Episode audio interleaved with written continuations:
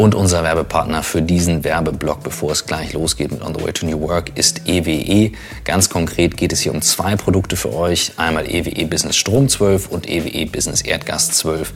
Beides zwei wahnsinnig spannende Produkte für euch als Businesskunden. EWE kennt der eine oder andere von euch, denn seit 1929 ist das Unternehmen am Start, daher mit einer sehr langen Tradition, mit klassischer Stromversorgung begonnen, mittlerweile aber eben sehr breit aufgestellt in den Kompetenzen, die es zur Vernetzung und für die Zukunft braucht, nämlich Energie, Telekommunikation, Mobilität und IT, mit über drei Millionen Privat- und Geschäftskunden, die von dem Know-how profitieren. Ganz konkret hat EWE für Businesskunden mit Verbräuchen von bis zu 70.000 Kilowattstunden Strom pro Jahr und 300.000 Kilowattstunden Erdgas pro Jahr. Zwei tolle und vor allem, finde ich wichtig, grüne Einsteigerprodukte. Eben einmal EWE Business Strom 12 und EWE Business Erdgas 12. Beides sind Tarife mit einer Laufzeit von 12 Monaten bei voller Preisgarantie. Beides ist grün. Der Ökostrom ist sogar vom TÜV Nord zertifiziert. Das Erdgas ist komplett CO2-neutral. Und bei beiden Produkten bekommt ihr tolle Business-Extras. Zum Beispiel ein Zeitschriftenabo mit 50% Ermäßigung für einen Wartebereich zum Beispiel mit 150 Magazinen, die ihr circa auswählen könnt. Oder auch spannend, ihr bekommt als EWE Business Kunde 15% auf alle Otto Office Produkte für euren Büroalltag. Dann eben aber auch gibt es ab drei Lieferstellen extra Rabatte durch Bündelung und absolut cool, in der Online-Filiale könnt ihr euren Berater in Echtzeit am Bildschirm sehen und mit ihm sprechen. Finde ich cool, dass EWE sowas ausprobiert und lebt. Zeigt eben auch ganz klar, in welche Richtung EWE als Unternehmen geht. Also testet jetzt mal den sicheren und grünen Anbieter, der hier mit uns wirbt und diese Reise geht. Unter ewe.de slash podcast bekommt ihr 150 Euro, einen ziemlich satten Rabatt, wie ich finde, auf eben diese Produkte für den Einstieg. Jetzt viel Spaß mit On the Way to New Work.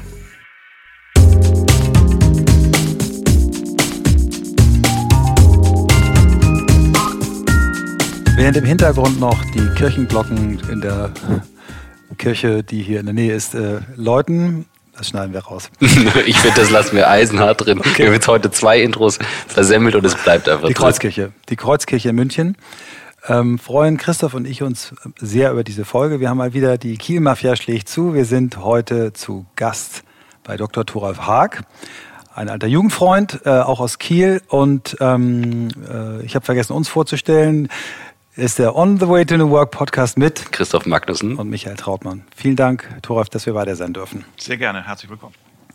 Wir fangen unsere Folge immer damit an, dass wir unseren Gast, äh, jetzt sind wir ja Gast bei dir, aber äh, du bist unser Gast im Podcast, die Frage stellen, wie bist du der geworden, der du heute bist? Gut, das ist eine ziemlich lange Geschichte, aber ich fange mal damit an, dass ich eigentlich aus einer Sportlerfamilie komme. Also mein Vater war oder er war Sportprofessor, meine Mutter Sportlehrerin und meine beiden Geschwister sind auch im Sport tätig. Also ich war so ein bisschen das schwarze Schaf in der Familie, habe mich aber immer für betriebswirtschaftliche Zusammenhänge interessiert und das war immer mein Hobby.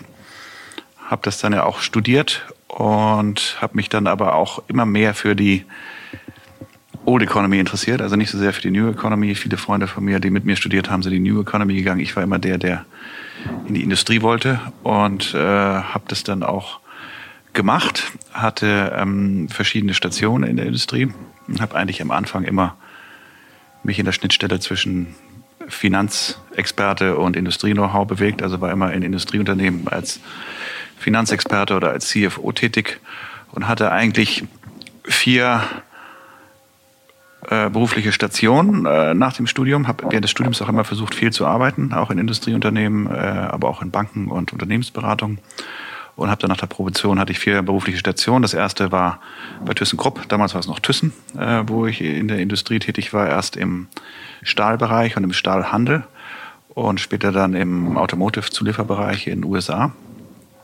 Zweite Station war die norddeutsche Affinerie, heute Arubis, im DAX, wo ich ähm, das Kupfergeschäft kennengelernt habe, wie man Kupferkartonen und Kupferdraht macht und wie der Markt funktioniert. Dritte Station war dann Feinchemie und Pharma-Zulieferunternehmen in Basel, ähm, aber auch mit vielen Produktionsstätten weltweit. Und jetzt die vierte Station ist Voigt, also klassischer deutscher Industriekonzern im Maschinen- und Anlagenbau.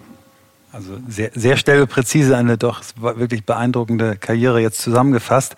Fangen wir mal bei, bei Thyssen, Thyssen Krupp an. Du hast ja angefangen als, als Assistent des äh, Vorstandsvorsitzende von der Thyssen Handelsunion da, damals, glaube ich. Mhm, ne? Mhm. Dann hast du ja im Prinzip diese Fusion auch mit Krupp mitbekommen. Das war aber, glaube ich, als du in der Zeit, in der du in den USA warst, als das stattfand? Oder wie, wie war das zeitlich? Ja, ich war erst Vorstandsassistent bei äh, der Thyssen Handelsunion, bei Herrn mhm. Dr. Vogel, damals Chef der Thyssen Handelsunion und dann später mit ihm gewechselt zur Thyssen AG. Als er Vorstandschef wurde, war ich auch sein Assistent. Und dann wurde ich rübergeschickt nach Amerika und war aber, als ich bei der amerikanischen Tochter Bad war, war ich im Team, auch im Defense-Team für äh, bei, dieser, bei diesen Fusionsverhandlungen zwischen Thyssen und Krupp und durfte dann nachher auch die äh, Bewertung durchführen, äh, wo das Beteiligungsverhältnis ausgerechnet wurde zwischen Thyssen und Krupp, die dann zur, zur Fusion geführt hat. Und wir waren natürlich in unserem Team am Anfang ähm, gegen diese Fusion, haben auch mit Herzblut gegen diese Fusion gekämpft und äh, haben uns dann aber nachher, ähm, einige haben sich gesagt, okay, wir, wir wollen da nicht weiterarbeiten bei ThyssenKrupp, aber ich habe mich dann für entschieden, weiterzuarbeiten und äh, das hat dann auch weiter Spaß gemacht. Die, dieses äh, Wort Defense-Teams habe ich gestern das erste Mal von jemand gehört, der, der bei einem anderen äh, Industriekonzern aus der Gegend denselben Job gemacht hat. Vielleicht erklärst du mal Defense, du hast eigentlich hast du schon erklärt, aber vielleicht nochmal, das ist üblich, dass wenn, äh, wenn feindliche Übernahmen drohen, dass jemand dann entweder der Defense verantwortlich oder dass ein Team gebildet wird, wo man sagt, was haben wir für Möglichkeiten, so eine Sache abzuwehren. Und darum geht's, oder? Ja, das kam ja wie, wie so vieles, äh, diese Kapitalmarktkultur aus den USA. Da gab es dieses bekannte Buch Warriors at the Gate, äh, wo eine feindliche Übernahme geschildert wurde in diesem Buch. Und dieses Instrument der feindlichen Übernahme war ja in Europa und in Deutschland auch nicht so verbreitet. Aber äh, ThyssenKrupp war eigentlich ein Case, wo es das erstes Mal praktiziert wurde und von Krupp ausgeübt wurde. Also es wurde von langer Hand vorbereitet. Und um diese anfängliche feindliche Übernahme, die später zu einer freundlichen Fusion wurde, abzuwehren, haben wir ein Defense-Team gebildet mit verschiedenen Subteams, die dann verschiedene Themen gearbeitet haben, wahrscheinlich natürlich zusammen mit Bankern und äh, Unternehmensberatern. Mhm. Und am, anhand des Namens ThyssenKrupp kann man ja auch hören, ähm, dass ihr nicht übernommen worden seid, weil wenn ihr übernommen worden wärt, wäre der Name wahrscheinlich Krupp Thyssen geworden, oder? Ja, das war natürlich das auch. So Feinheiten, aber. Das war auch eine Arbeitsgruppe. äh, ja, das sind Feinheiten, die ja. aber wichtig sind ja. und die man oft unterschätzt. Äh, gerade von der Außenwirkung, aber noch viel wichtiger von der Innenwirkung, mhm. weil warum scheitern Fusionen? Der größte Grund, warum Fusionen scheitern, ist, weil die Kulturen nicht zusammenpassen. Und es war natürlich wichtig, dass die Kulturen dann möglichst schnell zusammengehen. Also ich habe ähm, mit Krupp verbinde ich also mit der Krupp-Seite verbinde ich äh, aus dem Studium einen Case, den, äh, den ich bekommen habe, ähm, dass ich es aufarbeiten sollte. Also von die Story von Alfred Krupp, Friedrich Krupp, mhm. ähm, was davor passiert ist. Und ich erinnere von, von Thyssen eben noch ähm, den, den Urgründergeist. Und wenn du jetzt solche Firmen hast, die aus dem Bereich kommen, in so einer Kultur, und man denkt, es sind beides Stahlunternehmen, muss doch passen. Was ist die Erfahrung denn dieser beiden aufeinander clashenden Kulturen? Weil du bist ja dann da geblieben. Ja, ich bin da geblieben, wobei ich in Amerika war, nicht bei der mhm. Tochter, äh, und war dann auch für ThyssenKrupp Automotive zuständig. Das war, oder war in Geschäftsleitung von ThyssenKrupp Automotive, was einer der fünf Bereiche war. Insofern war ich ein bisschen weiter weg in Amerika, aber ich habe es trotzdem mitbekommen. Ähm, ich denke, die Kulturen haben zusammengepasst, weil es beides alte Industrieunternehmen sind, äh, die eine Industriekultur haben und auch von der Pike auf an Industrie gemacht und gelernt haben. Es war auf der anderen Seite schon ein bisschen unterschiedlicher Ansatz, weil Thyssen immer mehr den dezentralen Ansatz verfolgt hat und Krupp mehr den zentralen Ansatz. Und da musste dann eine Mischung gefunden werden. Mhm. Die, der, der, der Sprung aus der Konzernzentrale ähm, nach Detroit oder in die, in die Umgebung von Detroit war ja nicht nur mehrere tausend Meilen Abstand, sondern war ja auch ein gewaltiger Sprung in deiner Verantwortung, wenn man, sag mal, Anzahl von Menschen, für die du zuständig warst. Ne? Du hast ja eine richtig große, große Truppe da verantwortet. Wie war das, was war das für eine Umstellung? War das deine, eigentlich deine erste richtige Führungsfunktion oder hast du da auch vor, hast du es vorher schon auch gehabt, Führung? Also ich bin drüben gestartet in Detroit auch als Leiter einer Stabstelle, Corporate mhm. Finance und mhm. äh, Development und bin dann von dieser Stabstelle in die Linienfunktion gekommen. Und das stimmt, da habe ich dann eine Division geführt, relativ jungen Jahren, mit 32 Jahren. Wir hatten 5000 Mitarbeiter und sechs Werke in ähm, Kanada, USA und Mexiko. Wir haben dort die Außenhautteile für die amerikanische Automobilindustrie gemacht. Also wir haben die Türen, Dächer und so weiter produziert, also für Ford Explorer und General Motors Suburban und auch für den BMW X5, der in Spartanburg produziert. Wir haben die ganzen Außenteile dort produziert. Und das war natürlich eine spannende Aufgabe, auch, auch in so jungen Jahren so eine große Verantwortung zu bekommen. Und wie, wie bist du, wie ist das dir ergangen? Ich meine, du bist ja in Amerika geboren, also das heißt, du bist amerikanischer Staatsbürger, bist ja von der kulturellen Prägung ja doch deutsche Eltern Deutscher. Ist dir das leicht gefallen, in die, in die Kultur reinzukommen? Ähm, hast du Startschwierigkeiten? Ja, wie war das da? Also nee, das ging eigentlich relativ schnell, weil ich das große Glück hatte, als Kind viel Zeit in Amerika zu verbringen. Also ähm, auch Schulzeit dort verbracht, viele Ferien dort verbracht. Also es war immer ein großer Traum, mal in Amerika zu arbeiten, der dann Realität wurde. Und ich glaube, ganz entscheidend war, dass ich am Anfang gesagt habe, okay, ich will kein Thyssen-Mitarbeiter sein, der als Expert dorthin geschickt wurde, sondern ich wollte Bad-Mitarbeiter sein, also Angestellter der Tochtergesellschaft, ganz normal wie alle anderen auch. Und ich denke, das war der richtige Schritt. Und dann ist man relativ schnell reingekommen. Kannst du, wenn du 32 ist ja in der Tat jung, also ich versuche jetzt gerade, die fünf Jahre kriege ich noch zurück. Ja. ähm, das ist schon ein ziemlich dickes Brett mit 32. Und äh, jetzt, sag ich mal, umstellungsmäßig, wie wie fühlte sich das an? Kannst du da noch Erfahrungen teilen, wo du sagst, okay, das, äh, das ist etwas, das trage ich heute noch mit? Ja, ich denke, das Wichtigste, wenn man so eine größere Verantwortung hat, ist ein gutes Team zu haben. Und das hatte ich und habe mhm. auch teilweise da kleine Veränderungen vorgenommen. Aber ich glaube, das Wichtigste ist, dass man am Anfang das Team so aufstellt, wie man es haben möchte. Das, das mache ich heute auch noch so. Also das Team muss man relativ schnell entscheiden, mit welchem Team will man in die Schlacht ziehen. Das Zweite ist, dass man lernt zu delegieren, weil man ist dann drüben nennt sich das dann President, da ist man dann für alles zuständig, vom Einkauf über Produktion, mhm. über Marketing. Und man muss dann wirklich in dem Team auch lernen zu delegieren und nicht alles selber zu machen. Und das Dritte, was man dann in jungen Jahren lernt, ist äh, widerstandsfähig zu sein. Ne? Also man muss natürlich schon, wenn die Produktion mal nicht läuft, also ich habe auch einige Nächte dort auf dem Feldbett in der Produktionshalle geschlafen, weil wir die Teile nicht rausbekommen haben, die Rahmen für den General Motors Suburban. Und da erlebt man schon auch ähm, einschneidende Erfahrungen, die einen, die einen prägen, die einen auch ähm, an die Grenze der körperlichen Belastbarkeit bringen. Aber das ist eine gute Schule. Wie, und äh, zwei Fragen einmal zum Team. Also wenn du jetzt nochmal aufs Team ähm, eingehst und sagst, okay, du hast dir ein gutes Team zusammengestellt, worauf schaust du oder hast du damals geschaut?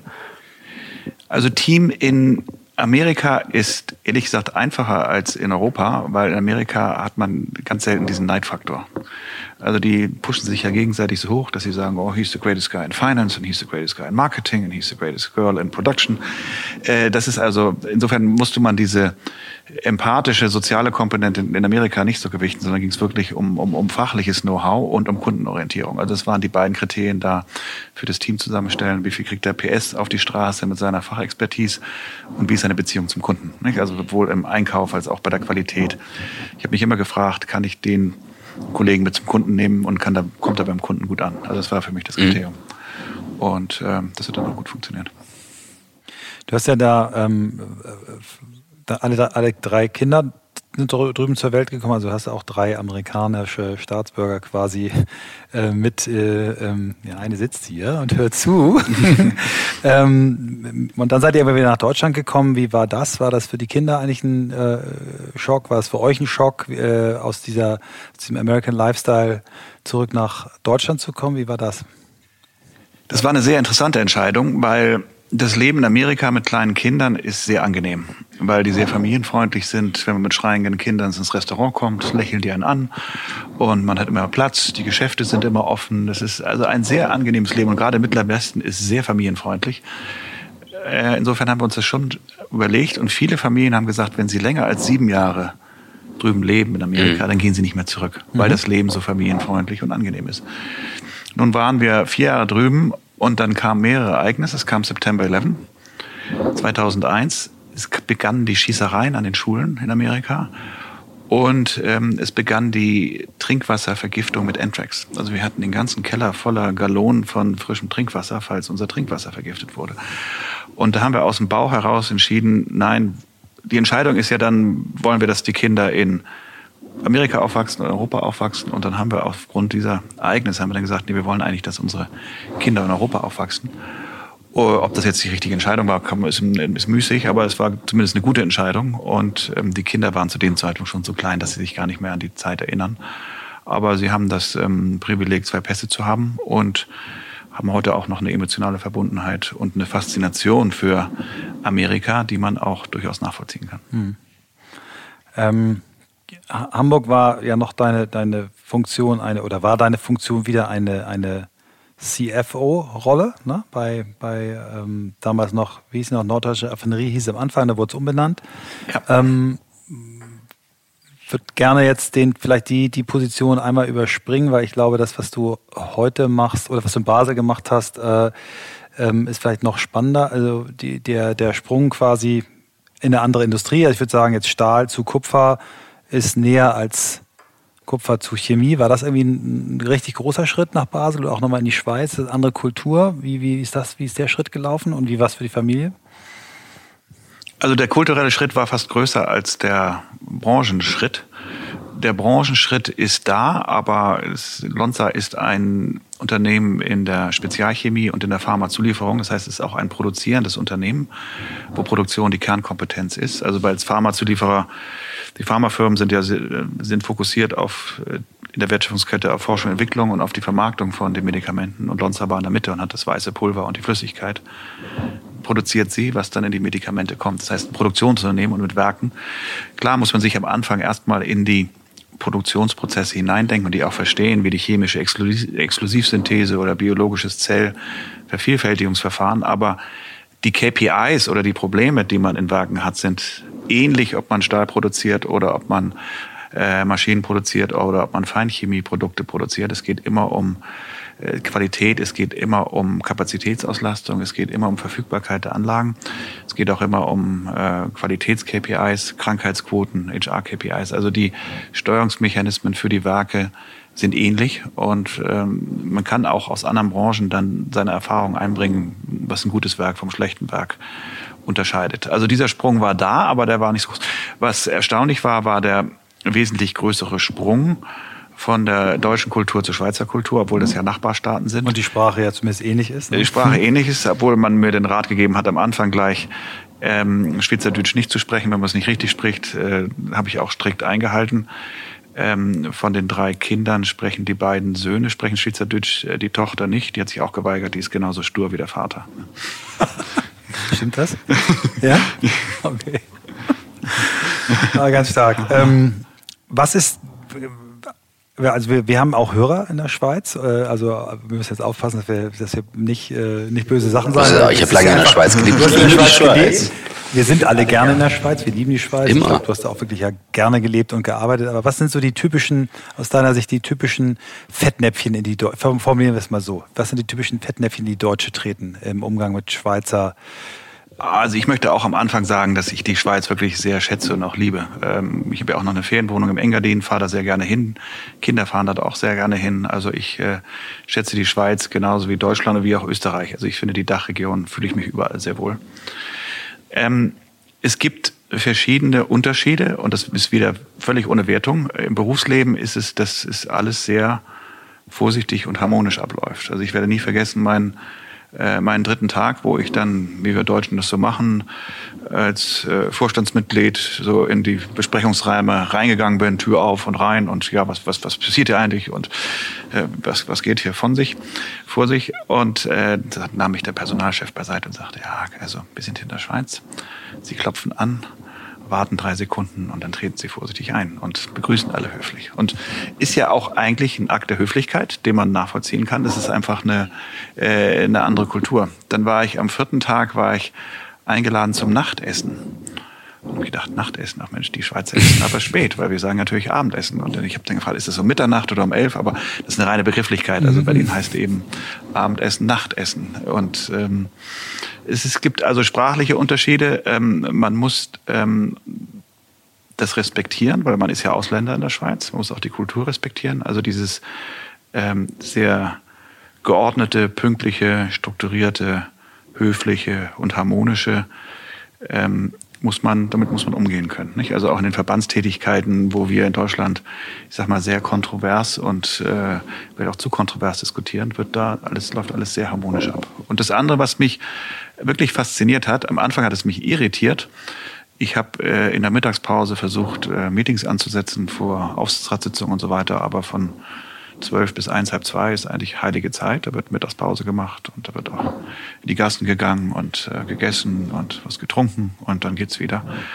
Und ähm, aber es, es hat trotzdem funktioniert. Nicht? Also man kann sich auch da was abschauen. Die sind eben äh, sehr strukturiert und sehr effizient und ähm, ist eine andere Kultur. Ich habe das immer sehr geschätzt, äh, dass eine ausgedehnte Mittagspause da war. Ich habe mit einem Schweizer zusammen meine erste Firma, zweite Firma gegründet ja. und ähm, dem war das immer, also Nachtessen haben wir natürlich regelmäßig klar, aber eine ausgedehnte Mittagspause gab es immer. Und ich war auch am Anfang, ähm, ich komme ja aus dem Hintergrund auch mit viel Arbeit und Power und St. Gallen studiert und so hier Action, Action, Action. Und er immer völlig entspannt, nee, wir gehen jetzt Mittagessen. Mhm. Und es dauerte auch mal. Und ich wurde mhm. dann immer, merkte ich, so nervöser und schade schon ein bisschen, aber ich finde es wahnsinnig wichtig, diese Pausen einzubauen. Und immer wieder, wenn ich in die Schweiz komme, denke ich so, okay, ein Schritt langsamer, aber eben sehr viel effizienter. Und manchmal eben bedachter. Wie hast du äh, kulturell, es ist ja eher, also ich erlebe es eher als Du-Kultur sehr schnell in der Schweiz, in Deutschland eher distanzierter. Und dadurch fühle ich mich sehr viel schneller aufgenommen in einer Runde. Auch wenn natürlich immer noch eine Distanz da bleibt, aber das finde ich sehr angenehm. Das also fand ich auch sehr angenehm. Es ist sehr verbindlicher, dieses Du, dieses Nahe, man fühlt sich sehr schnell aufgenommen. Also das fand ich positiv in der Schweiz, dass das also sowohl im beruflichen als auch im privaten mhm. Bereich äh, wird man da sehr schnell integriert und ich finde es mit dem Du sehr angenehm. Also ihr, also ist das etwas, was du mit übernommen hast äh, jetzt heute? Also prägst du das jetzt aus der Schweiz wieder mit zurück oder sagst du, nee, das ist jetzt wieder mehr Distanz da? Ist eher wieder ein bisschen distanzierter, äh, also jetzt bei Freud, ähm, aber das muss man auch so ein bisschen spüren, nicht, wie die mhm. Kultur ist. Mhm. Ähm, das das äh, kann man einem Unternehmen auch nicht aufverordnen, sondern ja. man muss auch sehen, letztlich geht es ja darum, welche Kultur oder welche Umgangsweise ist am effizientesten. Ja. Und das ist von Unternehmen zu Unternehmen unterschiedlich. Ich würde gerne in der Schweiz, äh, könnt ihr vielleicht beide beantworten, aber diese, diese ähm, du hast es beschrieben, ähm, Konsensorientierung und die sieht man ja auch im politischen, in, in, es gibt ja viele demokratische Entscheidungen, die durch Volksentscheid in der Schweiz getroffen werden. Wie ist Entscheidungsfindung äh, in Schweizer Unternehmen. Ist das auch eben so, dass das, äh, ich will nicht sagen Volksentscheid, aber dass es, dass es nicht der Chef dann auf den Tisch haut und sagt, so machen wir das jetzt? Also es ist eher Gremienentscheide, sondern wie, wie, wie ist die Entscheidungskultur? Nee, also da gibt es eigentlich keine große, keinen großen Unterschied. Die ähm, Entscheidungswege und Entscheidungskultur ist in, in Deutschland und in der Schweiz also ähnlich. Also da mhm. gibt es keine, keine großen ja. Unterschiede, würde ich sagen, vom Prozess her. Mhm. Ähm, der Weg wieder zurück äh, nach Deutschland zu Freud, das ja ein, ein, großartiges Familienunternehmen mit großer Tradition ist. Ähm, wie, wie ist der vonstatten gegangen? Bist ja auch, glaube ich, auch als Finanzer wieder eingestiegen und bist dann in die, in die Rolle des CEO gewechselt. Äh, wie, wie war der Schritt und warum hast du dich für diese Firma entschieden? Ja, was mich fasziniert hat bei der Firma Freud ist die, ist die lange Tradition. Und wenn man sich anschaut, ähm, welche Firmen 150 Jahre alt sind, gibt es eigentlich wenige, die heute noch in den gleichen Technologien sind wie vor 150 Jahren. Also Freud ist seit 150 Jahren Marktführer bei Papiermaschinen und bei Wasserturbinen und Generatoren. Und das finde ich faszinierend. Und ist halt das Kundenrenommee, was diese Firma hat. Also sowohl in Europa, aber auch in Amerika, Nordamerika, Südamerika, aber auch in Asien ist wirklich äh, sehr gut. Und ich finde die Größe sehr gut, ähm, ein großer Mittelständler zu sein, also zwischen 10 und 20.000 Mitarbeiter, ist für mich eine optimale Unternehmensgröße, weil man kann, also wo ich mich wohlfühle zu arbeiten, weil äh, es ist groß genug, um global tätig zu sein, um auch eine Weltmarktführerposition inne zu haben, aber es ist trotzdem ich sag mal, klein genug im Vergleich zu den großen DAX-Konzernen, um kurze Entscheidungswege. Wir kennen uns alle im, im Senior-Management-Team und, und ein gewisses Vertrauensverhältnis da. Also ich finde sowohl die Marktposition, die Geschichte, die Tradition, äh, die Produkte, die sie herstellen, als auch die, die Größe äh, hat mich sehr gereizt ganz kurze Werbeunterbrechung in dieser On the Way to New Work Folge hat einen besonderen Werbepartner, denn wir haben auch was davon und das ist nicht so ganz unwichtig. Wie ihr vielleicht wisst, ist es gar nicht so einfach als Podcaster Geld zu verdienen, auch nicht mit Werbung. Wir stecken sehr viel Zeit und Liebe in unsere Podcasts und tatsächlich muss man sich überlegen, wie baut man ein Ökosystem auf, mit dem auch Podcaster unterstützt werden. Und es gibt ja mittlerweile sehr, sehr viele. Und die App Podimo macht genau das. Podimo ist eine Podcast-App, mit der ihr Podcasts, die ihr bereits kennt und auch gut findet, hören könnt. Aber ihr habt auch 20 exklusive Podcasts, die es nirgendwo anders zu hören gibt. Jeden Monat kommen weitere dazu. Und Podimo macht es einem richtig einfach, neue Podcasts zu entdecken, weil es kuratierte und personalisierte Vorschläge für euch gibt. Also, Schaut unbedingt mal rauf, denn wie gesagt, da profitiert das gesamte Podcast-Ökosystem von. Deswegen, wenn ihr dann eben mal sagt, das will ich mal ausprobieren, geht ihr in den App Store, in den jeweiligen, je nachdem auf welchem Handy ihr seid, schaut nach Podimo oder noch besser, geht auf die Landingpage. Wir haben nämlich auch eine podimo.de slash work. Das ist unsere Landingpage und habt da die Möglichkeit, dann eben reinzuschauen und ein kostenloses Abo für zwei Monate abzuschließen. Ihr braucht auch keine Kreditkarte. Warum eben Abo? Für 5 Euro bekommt ihr Premium-Inhalte bei Podimo. Und hier habt ihr jetzt die Möglichkeit, einfach mal auszuprobieren, wie es ist, Premium-Kunde bei Podimo zu sein. Also geht auf podimo.de slash work, P-O-D-I-M-O. Das ist die Seite und äh, probiert es einfach mal aus. Wir sind sehr gespannt. Und jetzt viel Spaß mit dem Rest der Folge. Ich habe irgendwann mal, ich weiß gar nicht, ob von wem ich es gehört habe, ob von deinem Bruder oder von dir selber gehört, dass du, äh, dass du ja auch wirklich experimentierst mit neuen Dingen. Ne? Das Thema Digitalisierung hast du auf eine ganz besondere Art und Weise angegangen, zumindest aus meiner äh, äh, Beobachtung. Ihr habt euch da beteiligt an einer, einer Digitalagentur. Das Thema interessiert uns, warum ihr das gemacht habt, wie die euch helfen bei dem Thema. Und aber noch viel spannender finde ich äh, das Thema dass du Deep Work Hours eingeführt hast. Also äh, die Hörerinnen und Hörer unseres Podcasts wissen, dass es eins meiner absoluten Lieblingsbücher ist, Deep Work von Cal Newport, ein äh, amerikanischer IT-Professor, der eben gesagt hat, ich äh, schaffe in sieben Stunden pro Tag, die ich arbeite, viel mehr als meine geschätzten Kollegen, die 14 Stunden arbeiten, aber davon vier Stunden auf Facebook und Twitter rumhängen, ähm, weil ich eben es schaffe, bis zu vier Stunden völlig ableckungsfrei und konzentriert zu arbeiten. Und äh, das Konzept hat mich wahnsinnig äh, berührt, weil ich äh, so gegensätzlich bin. Also weil ich das eben auch nicht konnte, kann. Ich bin jetzt mühsam dabei, das zu trainieren und freue mich, wenn ich am Tag ein, zwei Stunden das hinkriege, völlig ablenkungsfrei zu arbeiten. Das aber in so einem Unternehmen der Größenordnung einzuführen, das auszuprobieren, das fand ich faszinierend und die beiden Fragen würden mich besonders interessieren beim aktuellen Job. Ja, fangen wir vielleicht mit dem letzteren Thema an, mit dem Deep Work. Mich fasziniert das Thema auch. Ich wurde das erste Mal aufmerksam an einem Artikel im Harvard Business Review, wo es hieß, don't manage your time, manage your energy. Also mach das am Tag, wo du, wo du deine höchste Energie hast. Äh, also wenn du morgens konzeptionell arbeitest und dann nach dem Lunch machst du vielleicht ein paar E-Mails, dann hast du wieder eine Hochkurve, wo du, wo du voller Energie bist, dann machst du wieder irgendwelche wichtigen Meetings und abends kannst du dann wieder, äh, ich sag mal, ein paar Mails machen. Das versuche ich für mich selber auch äh, zu leben, was nicht immer funktioniert, aber es ist zumindest äh, gut. Ich denke, dieses Energiekonzept, dass man dann, äh, wenn man hohe Energie hat, dann auch die wichtigen Dinge macht, das, das ist, ein, ist ein gutes Konzept. Das haben wir jetzt äh, in einem Pilotprojekt eingeführt bei Freud in Heidenheim, ähm, was wir nennen Deep Work. Also von anderthalb Stunden jeden Tag, von jeden halb, Tag, jeden mhm. Tag von halb elf bis zwölf keine Mails und keine Meetings. Wir haben es bei einer Division jetzt probehaft eingeführt. Ist am Anfang schmerzhaft, weil es gibt natürlich Ausnahmesituationen, wo ein Kunde anruft oder eine Emergency in, in der Produktion ist. Da muss man dann auch konsequent sein. Äh, gut, wenn jetzt wirklich der, was selten vorkommt, dann, dann, dann wird mal eine Ausnahme gemacht, aber man muss es dann auch durchziehen und sehr konsequent sein. Das Feedback ist sehr positiv. Also die anderen Divisionen wollen das auch gerne einfügen.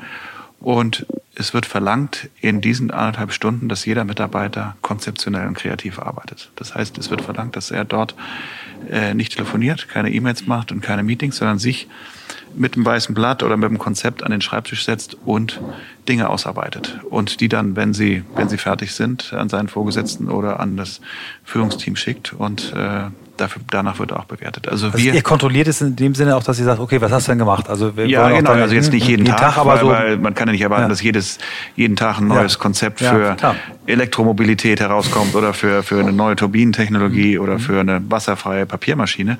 Aber jeder soll sich ein ein oder zwei Themen rausnehmen und an denen arbeiten, die ähm, neue Produktentwicklung sein können, die aber auch strategischer Natur sein können. Die können aber auch Prozessnatur sein. Nicht? Wie kann ich die Prozesse verbessern im, im Unternehmen? Äh, vielfältige Dinge, aber wir fragen dann ab nach einer gewissen Zeit, was hast du in dieser Zeit äh, gemacht, was ist da rausgekommen? Und das ist auch Teil seines ähm, persönlichen Incentive-Systems dann am Ende des Jahres. Wie, wie hast du das eingeführt? Hast du die, die Personalabteilung damit ins Boot geholt? Ist es deine Idee gewesen? Kam der Impuls? Wie, wie, wie also der zusammen mit einem Kollegen, der den mhm. gleichen Impuls hat. Und bei dieser Division haben wir es dann auch eingeführt und natürlich die Personalabteilung eingeführt und dann äh, Kommunikation gestartet und gesagt, das ist jetzt, ähm, so ist es jetzt und so wird es jetzt gelebt. Und wird es, wird, äh, wird es vom, wenn du sagst auch, ihr kontrolliert es nach und schaut, es ist ja, ich sag mal, es gibt ja auch das Modell, ich glaube, wer hat das 3M, dass die halt einen Tag haben, im Prinzip, wo sie an Themen arbeiten können, was sie wollen. Oder ich glaube, Google hat das in, äh, in der mhm. Entwicklungsdivision. Das ist ja sehr frei. Ähm, wie wichtig ist euch das eben, äh, der, der Teil zu messen und wie viel Luft gibt ihr den Leuten, dass ihr sagt, naja, wir lassen den jetzt mal irgendwie auch laufen, weil vielleicht kommt ja nicht nach Woche eins, zwei oder drei was bei raus, aber vielleicht dann irgendwann. Genau, also wir kontrollieren jetzt nicht, wie gesagt, jeden Tag oder jede Woche, sondern es ist dann, wir machen ja personale Feedbackgespräche alle halbe Jahr. Also nach einem halben Jahr wird dann gefragt, was ist in dieser Zeit, was ist in dieser Zeit passiert. Und es ist auch nicht so, dass wir von halb elf bis zwölf die E-Mails oder die Telefone abstellen. Also das ist dann auch ein gewisses Vertrauen mhm. da. Mhm dass der Mitarbeiter oder die Mitarbeiterin in der Zeit auch wirklich nicht telefoniert. Aber wir kontrollieren natürlich schon, ob Meetings stattfinden oder mhm. nicht. Also das, das wird gemacht. Und wenn man natürlich ein Mail bekommt von dem Mitarbeiter, wird das auch kontrolliert oder ein Anruf. Aber es ist nicht so, dass wir äh, die Dinge äh, jetzt äh, elektronisch checken oder abstellen. Aber da muss auch ein gewisses Vertrauen sein. Man muss ja auch die Mitarbeiter überzeugen, dass das ein gutes Konzept mhm. ist ja. und dass sie es danach auch leben. Ja, das absolut. Ist, das ist ja das. Man will ja das nicht nur von oben anordnen, sondern die müssen sagen, okay, das ist, das ist wirklich gut. Weil wie oft haben haben wir Tage und ich mache es manchmal, wenn ich im Ausland bin und dann, was ich, wenn ich in China bin oder in Brasilien und dann abends treffe ich mich ja meistens mit dem Management-Team äh, zum Dinner und dann stelle ich immer die Frage, so what was your contribution to Freud today? Äh, was hast du heute geleistet mhm. für das Unternehmen? Und dann, ja, einige haben konkrete Sachen. Ich habe den Kunden besucht oder ich habe da die Produktion gestellt, aber einige, hm, ja, ich habe heute eigentlich nur Mails gemacht oder nur äh, nur Ablage gemacht. Und was auch mal wichtig ist, aber ich glaube, diese Frage muss sich jeder äh, nicht jeden Tag, aber zumindest jede Woche stellen, äh, was ist mein Beitrag zum Unternehmen diese Woche gewesen. Nicht? Und das ist äh, eine Frage, die immer, immer wichtiger wird. Äh, man, äh, man, man, man schafft beim Unternehmen, viele sagen ja auch, man ist beim Unternehmen, das ist aber nicht mhm. so, man ist da nicht, sondern man schafft da, man, mhm. man, man leistet. Und jeder, jeder, wenn er am richtigen Platz ist, leistet ja jeder seinen Wertbeitrag. Und jeder muss sich immer fragen, welchen Wertbeitrag leiste ich? Und dann muss er sich natürlich auch hinterfragen, den Beitrag, den ich leiste, ist der noch zeitgemäß? Mhm. Also bringt der überhaupt noch was? Ja? Ähm, Jetzt hattest du schon Digitalisierung angeschnitten, Michael. Lass uns noch ganz kurz hier bleiben, sofort dann dahin. Ähm, für mich persönlich, ich hab, das haben wir auch in einem Podcast in, in, in New York gehört, äh, war der Satz, der hat mich so richtig zum Umdenken gebracht. Ähm, der, der, CEO von, von Harry's, das ist so, ein, so eine, so eine Shaving-Abo-Company, äh, gerade für eine Milliarde an, an 1,4 1,4 an Wilkinson verkauft, also ein Startup, fünf, sechs Jahre alt. Der hat gesagt, your uh, email inbox is a to-do list that someone else put together for you. Und als ich den Satz das mhm. erste Mal gehört habe, habe ich gedacht, scheiße, genauso ist das. Das sind nur Leute, die was von mir wollen. 90 Prozent wollen mir irgendwas verkaufen, was nichts mit meinem Thema zu tun hat oder wollen mal wieder reden oder wollen irgendwas oder sind ein doofer Newsletter, den ich nicht haben will. Ähm, und wenn man das einmal verinnerlicht hat und sagt, nee, also maximal einmal am Tag beschäftige ich mich mit Mails, die einfach so reinkommen. Ja, ich kann eine Mail schreiben, wenn ich etwas möchte, einen Prozess in Gang setzen möchte. Und da sind auch sicherlich Mails dabei, die auch wichtig für den Fortschritt sind. Aber es ist eigentlich nicht selbstbestimmtes Arbeiten. Und ich glaube, das, was, was du damit mit deinem Kollegen dort eingeführt hast, ist eben ist der Schritt in Richtung selbstbestimmtes Arbeiten wieder. Was wir alle durch diese Meetings, durch diese PowerPoints, die wir lesen müssen, äh, immer wieder uns erkämpfen müssen. Und deswegen finde ich das so großartig. Ja, ich denke, zwei Komponenten, die du angesprochen hast, wichtig. Das eine ist wirklich diese E-Mail-Kultur, weil das wirklich ablenkt. Und ich glaube, jeder muss sich vornehmen, ein, zwei oder dreimal höchstens am Tag die E-Mails zu checken und dann auch rigoros zu sein. Also ich versuche wirklich, kriege ich nicht immer hin, aber dass meine Inbox leer ist am Tagesende. Mhm. Also dass da wirklich nichts mehr drin ist. Und das zweite ist die Meeting-Kultur. Ich denke, wir als Führungskräfte sind dazu verpflichtet, auch als Verantwortung der Zeitnutzung unserer Mitarbeiter, dass wir effiziente Meetings abhalten. Mhm. Also wir haben ganz selten Meetings, die länger als eine Stunde dauern. Mhm. Suchen die immer effizient abzuhalten, oft auch im Stehen inzwischen, also nicht mehr im Sitzen, wo die Leute bequem werden. Äh, sondern mit klaren Regeln, natürlich ohne Handys und ohne. Ja, das da ist der hart. Also der, und auch nicht, ich glaube mal einen Laptop auf. Nein, nein, nein, nein da, sind, da sind wir knallhart, ja. auch immer rigoroser und auch nicht äh, nicht irgendwie bla bla bla, sondern effiziente Meetings. Bla bla bla oder Smalltalk kann man dann ja an der Kaffeemaschine machen. Mhm. Klar haben wir auch mal Workshops, wo wir länger kreativ sind, aber die, in der Regel sind Meetings nicht mehr länger als eine Stunde. Und unsere Führungskräfte schulen wir auch darin, effiziente Meetings abzuhalten. Wie, was macht ihr, also ganz konkrete Frage, was macht ihr in einem Meeting, wenn du das Gefühl hast, jetzt driftet's ab, als Chef kannst du natürlich sagen, okay, jetzt machen wir weiter, aber was bringt ihr den Leuten bei, um Kollegen darauf hinzuweisen, zum Beispiel in einem Meeting? Also hebt man die Hand, sagt man hier, lass uns den Punkt weitergehen. Es gibt ja diesen Begriff von Bike-Shedding, äh, den ich so großartig finde. Kannst du mal erklären, ähm, das ist? Der, also das ist in der Entwickler, ähm, in der Entwicklerszene in den USA entstanden Gedanke dahinter ist, es gibt ein Meeting bei einem großen Konzern, ähm, der, der Atomkraftwerke baut und die müssen an dem Meeting-Tag mit ganz vielen Leuten einmal zwei Agendapunkte über den Reaktor sprechen und über den Bike-Shed, über den, über den Fahrradständer für die Arbeiter, die es braucht von der City. Und das Problem ist, es wird von allen nicht über den Reaktor gesprochen, weil alle denken, das machen die Ingenieure, ich will mich ja nicht bloßstellen, aber alle sagen, welche Farbe soll der Bike-Shed haben? soll er aus Holz oder Stahl sein? Also mhm. das nennen die Bike-Shedding. Und dann sagen die, you're bike-shedding the meeting. Und dann geht's, geht's weiter zum Beispiel. Also gibt es etwas, was ihr in die Kultur reinbringt, dass alle das machen können, damit es effizient wird? Ja, also was wir mehr und mehr machen, ist, wenn Meetings in die falsche Richtung laufen, was du angedeutet hast, dass wir die Meetings abbrechen. Mhm. Also wenn auf die dritte Nachfrage man nicht äh, einen Weg erkennt zum Ziel, was ist jetzt, was ist jetzt euer Vorschlag oder was ist kreativ und wenn dann immer wieder die gleiche Leier kommt oder der gleiche Umweg oder der gleiche Ausritt. Also ich breche deine Meetings ab und sage, wir treffen uns nächste Woche wieder. Ähm, weil bis dahin klärte das und das. Bis, bis dahin klärte das und das, weil das, das bla bla bla, dafür mhm. haben wir keine Zeit. Haben Kollegen gleichermaßen die Chance, das auch zu machen, wenn sie ja, das Gefühl haben, absolut. ich bin jetzt hier. Okay. Absolut. absolut. Ich habe das als ganz, äh, oder als relativ junger, äh, da hattest du schon 5000 Leute unter dich, äh, ich 30, äh, als Stefan Heidenreich mal mein Chef war, den du mhm. auch noch kennst, mhm. der vor, bis vor kurzem Bayersdorf CEO war, der war mal mein Chef und äh, direkter Chef und ich hatte hat mir also erklärt, dass er nur mit mit äh, Projektplänen führt und dass seine Direct Reports bitte mit Projektplänen in die Meetings kommen und dann geht man die Sachen durch. Und dann vorbereitet kam man einen Projektplan mit 20 Positionen da rein und nach fünf Minuten sagt er Michael, du bist nicht vorbereitet, du laberst hier nur, das geht so nicht. Wirklich, du musst vorbereitet sein, du musst mir genau sagen, an welchen Punkten du meinen Input brauchst. Äh, du musst mir den Plan nicht vorlesen du musst mir da an der Stelle, wo du meinen Input brauchst, wo du irgendwie nicht im Timing bist, da reden wir drüber. Komm morgen nochmal wieder und ich, ich habe mich so geschämt. Ich war echt richtig fertig, habe mich noch nie gehört. Äh, mhm. Und ab dem Tag an habe ich es anders gemacht und gemerkt, wie effizient dieser Mann führt. Dadurch, dass er einfach den Leuten knallhart sagt, pass auf, so geht das nicht, du laberst hier nur rum. Also hab's früh mitbekommen, nicht immer, nicht immer behalten, aber es ist schon, ich, ich glaube, es ist gut, den Leuten klar mhm. machen, wie man es hätte. Gerne, ja. Digitalisierung. Digitalisierung. Jetzt ist Freud 150 Jahre alt. 152. 152. Ja. Was braucht es für die nächsten 152 Jahre? ja gut, wir müssen uns natürlich ständig weiterentwickeln. Ähm, wie ich vorhin sagte, wir sind seit 150 Jahren in den gleichen Technologien. Wir wollen auch die nächsten 150 Jahre dort äh, mit diesen Technologien Weltmarktführer sein. Das ist unsere ausgesprochene Zielsetzung. Was wir dafür tun, ist die Produkte ständig weiterentwickeln und natürlich haben wir auch in die Digitalisierung investiert. Also Industrie 4.0 haben wir das 4.0 auch entwickelt, aber unser Kerngeschäft bleibt weiterhin Industrie. Also wir werden uns nicht zu einem Softwareunternehmen entwickeln, sondern wir werden weiterhin Hardware produzieren. Es muss ja auch noch Unternehmen geben, die Hardware produzieren. Also wir können ja nicht alle Software machen, sondern es muss auch noch Hardwareunternehmen geben. Nichtsdestotrotz ähm, bauen wir die Maschinen und Anlagen mit einem wesentlich höheren Service- und Dienstleistungsanteil. Und dieser Service- und Dienstleistungsanteil inkludiert auch digitale Produkte und Services.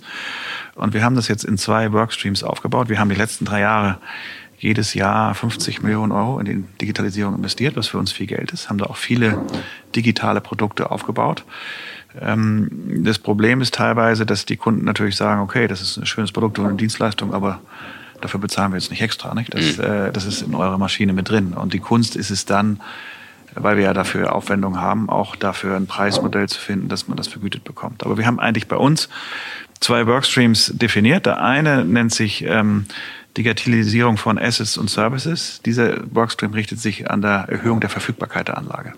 Das heißt, wann mache ich Wartung, äh, äh, wie lange mache ich die Wartung und so weiter. Und da haben wir natürlich ganz viele Daten, ähm, durch unsere installierte Basis. Das heißt, wir haben viele Erfahrungswerte und können dann von diesen Erfahrungswerten Algorithmen aufbauen und genau unserem Kunden sagen, mit welcher Maschine er wann welche Wartung wie lange durchführen muss, damit die Verfügbarkeit der Anlage hoch ist. Und das machen wir mit vielen ähm, digitalen Produkten, äh, mit dem digitalen Ohr zum Beispiel. Früher ist der Ingenieur am Staudamm vorbeigegangen und hat gehört, wenn die Turbine nicht mehr rund läuft. Heute haben wir das digitale Ohr am Staudamm, was hört, wie die Turbine läuft und wann es gewartet werden muss oder nicht. Wir haben Papermaking 4.0, was das gleiche für die Papiermaschine macht, wo verschiedene äh, Parameter gemessen werden, wie pa äh, Wasserverbrauch oder Papierabriss oder wie schnell das Papier durchläuft und so weiter. Das ist der erste Workstream. Der zweite Workstream, der nennt sich Performanceverbesserung durch Digitalisierung, wo wir die Performance der Maschine erhöhen durch digitale Anwendungen und Services. Und da ist wieder das Gleiche. Wir haben die riesen Datenmenge, die wir haben äh, durch unsere installierte Basis und wir sehen auch, welche Maschinen gut laufen, welche nicht so gut laufen. Und dann können wir natürlich durch Algorithmen herausfinden, warum die äh, Maschinen besser laufen als die anderen und wie ich Wasserverbrauch, Temperatur, Papierdicke und so. wahrscheinlich. Ja, alles, ne? alles mit mhm. einbauen und dann dem ähm, Kunden zur Verfügung stellen, äh, wie, er die, wie er die Effektivität und die Effizienz. Wir haben auch zum Beispiel beim ähm, Wasserkraftwerken und bei unseren Wasserturbinen warten wir jetzt für ein Unternehmen zusammen, was Wasserdaten, also äh, Wasser- und Wetterdaten mit einfließen lässt in diese Algorithmen. Also dass wir wissen, wann es viel regnet, wie warm es ist und so weiter, wann die Turbine effizient läuft, wann sie nicht effizient läuft. Also da passiert eine Menge. Wir haben die Produkte jetzt alle auf dem Markt und ähm, finden sehr gutes Feedback beim Kunden und die laufen gut. Und es ist für uns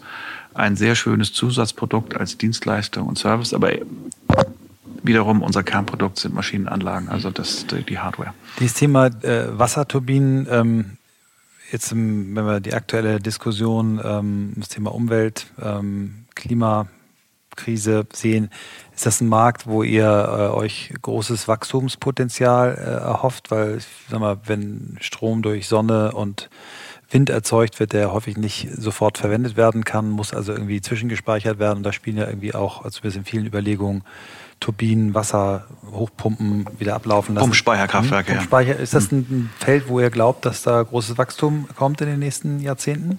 Ja, also man muss schon konstatieren, dass der Solar- und Windmarkt im Moment stärker wächst als der Wasserkraftmarkt, aber der Wasserkraftmarkt wächst auch.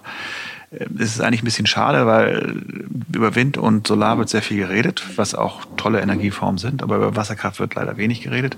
Es gibt Länder, die das sehr stark praktizieren, wie zum Beispiel Norwegen hat 100 Prozent Wasserkraft, die Schweiz hat 55, 60 Prozent Wasserkraftenergie. In Norwegen wird der Energie zu 100 Prozent aus Wasserkraft. Wunderbar, Wasserkraft, genau. Und, und, und wie, wie? Äh, durch, durch, äh durch Staudämme und durch Wasserkraftwerke.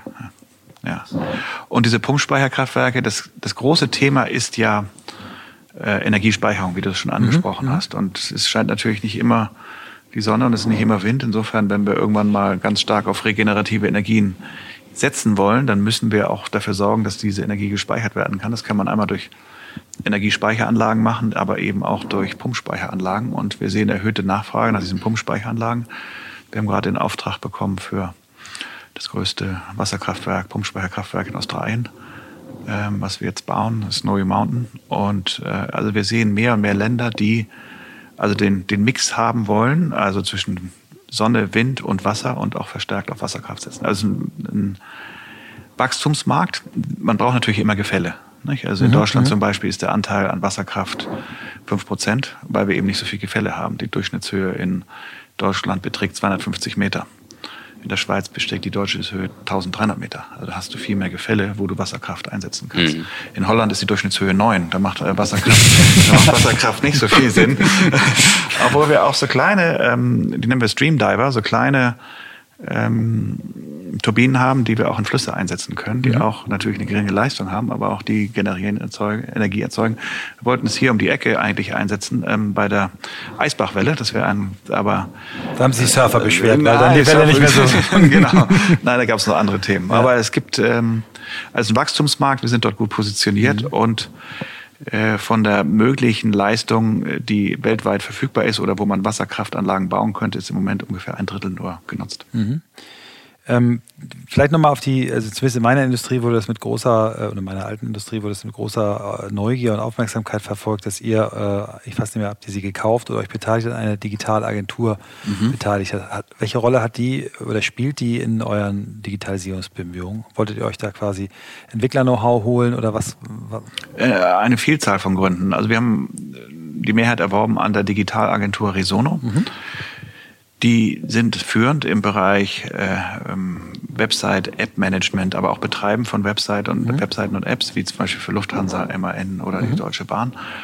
Und wir haben durch diese Firma eine sehr gute Zusammenarbeit. Die äh, einmal bringen sie uns sehr starkes App-Know-how, was wir vorher nicht hatten. Wie entwickeln wir Apps? Wie betreiben wir Apps effizient? Wie machen wir die kundenfreundlich, die Apps?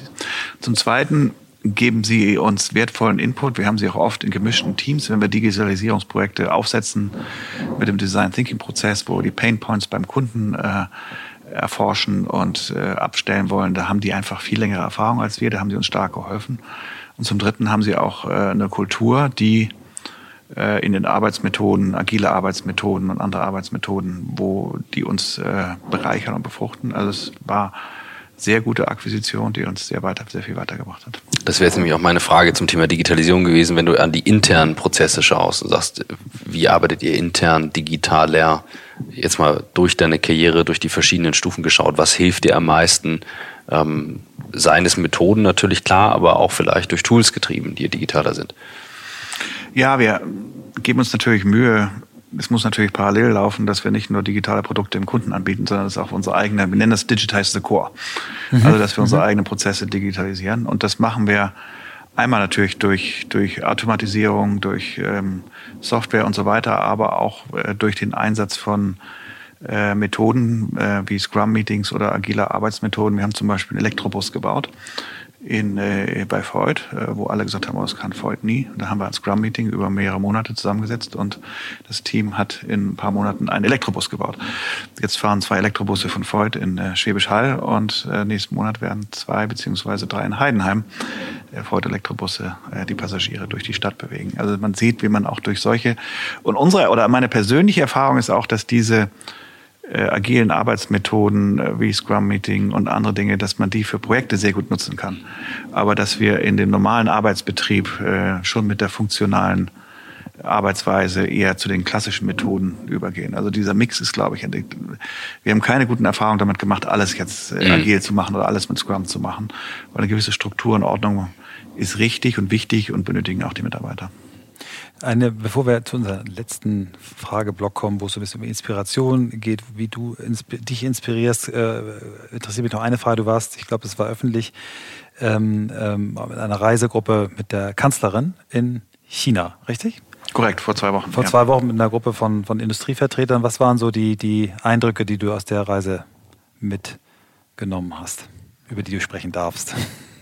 Und das wäre jetzt vielfältig, es wäre auch ein abendfüllendes Programm, aber die Highlights waren äh, die Effizienz des Programms. Wir haben also in einem Tag sehr viele Minister und Ministerien besucht, sehr viele wertvolle Kontakte knüpfen können, ähm, sehr viele neue Kooperationsvereinbarungen unterschreiben oder andenken können. Also es war sehr hilfreich, da an dieser Delegation dabei zu sein, weil man äh, führende Wirtschaftsvertreter und Minister äh, der chinesischen äh, Regierung und des chinesischen Wirtschaftssystems kennenlernen konnte.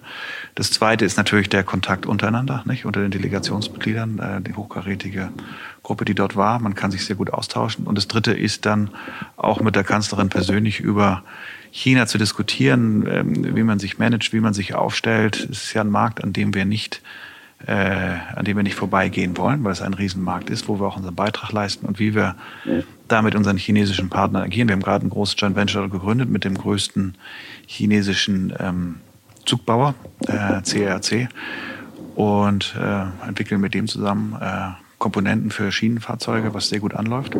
Und da den Erfahrungstausch, Austausch zu machen, auch mit den, sowohl mit den chinesischen Unternehmen als auch mit den deutschen Unternehmen, die in China tätig sind, das war sehr, sehr wertvoll. Cool.